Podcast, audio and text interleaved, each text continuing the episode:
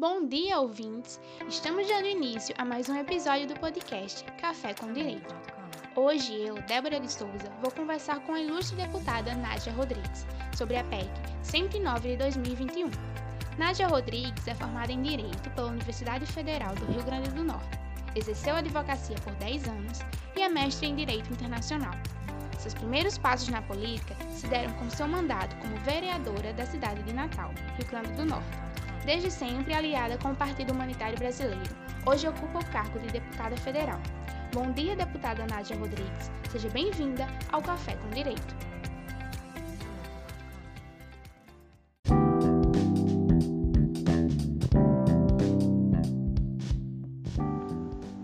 Bom dia, Débora. Obrigada por me receber. Eu estou muito feliz de estar aqui para discutir sobre essa temática que é tão importante e sobre o que é que a nossa PEC pode impactar nesse cenário atual.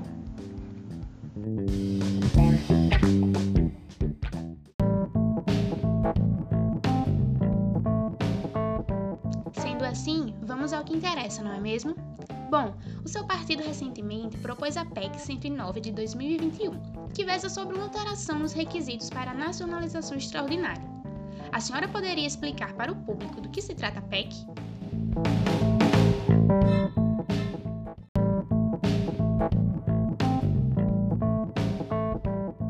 Bom, a nossa proposta ela altera as disposições constitucionais sobre a obtenção da naturalidade por via extraordinária. Então a gente está alterando o que tem na Constituição sobre naturalização extraordinária.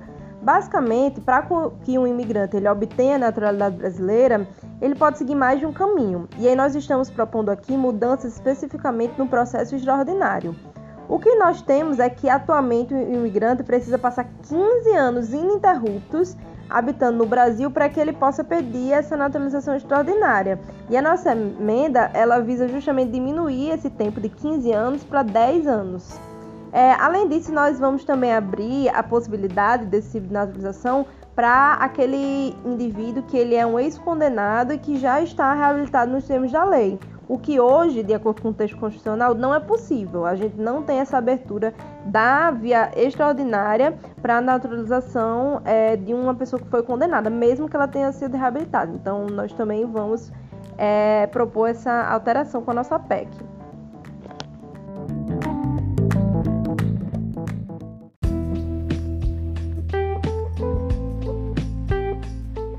Deputada, então posso afirmar que a PEC 109 versa sobre a facilitação para o imigrante em obter sua naturalidade brasileira?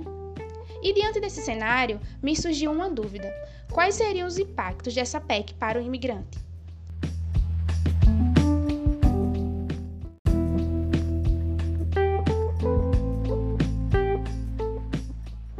Exato. A nossa PEC ela objetiva facilitar esse processo para o imigrante.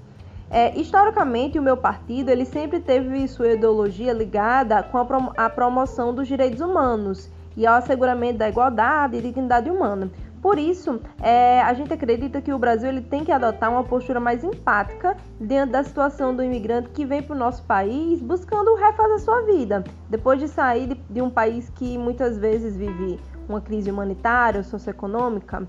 É, na verdade, é, outras formas de obter a naturalidade brasileira é, é já se como ordinária já se mostram bem mais compreensivas com essa situação e exigem um tempo de, de habilitação prévio muito menor do que esses 15 anos. Então, por isso a gente acredita que esse processo extraordinário ele deve sim sofrer essa mudança proposta pela nossa PEC para se mostrar mais compatível com a nossa realidade atual.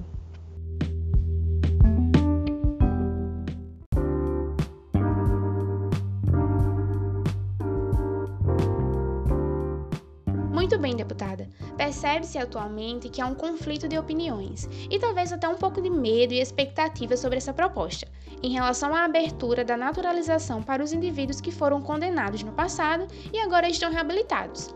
A senhora poderia esclarecer qual o sentido dessa mudança e se há alguma exceção a essa possibilidade? Porque, assim, qual é o impacto desejado dessa alteração específica?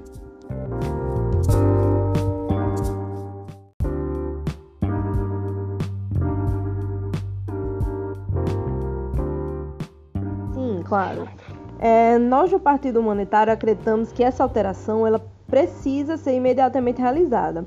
É, isso porque o Estado brasileiro, como também a sociedade civil, é, não pode discriminar as pessoas que cumpriram sua pena e assim quitaram seu débito com a sociedade. Então, o nosso sistema penal, é, as condenações penais, elas devem servir para punir, mas também ressocializar os condenados. Então, me parece lógico que seja finalmente permitida a esses indivíduos reabilitados essa obtenção da naturalidade por via extraordinária. É, sendo importante também salientar que as outras formas de aquisição da naturalidade que não são a extraordinária já permitem que esses reabilitados, em termos da lei, é, entrem com seus pedidos no, nos respectivos é, processos, sendo hoje essa naturalização extraordinária a única que se desvia do padrão. Mas, é, para fins de segurança nacional, nós decidimos que essa nossa PEC, inicialmente, nós não propomos uma abertura generalizada para todos os indivíduos reabilitados. Nós vamos é, restringir essa possibilidade para aqueles que não tenham sido é, condenados por crimes odiondos ou contra a segurança nacional, para ser um tipo de controle mesmo dessa nossa abertura. E aí, a partir da, do, dos impactos que vão ser gerados, com a nossa proposta atual, isso pode ser mudado no futuro.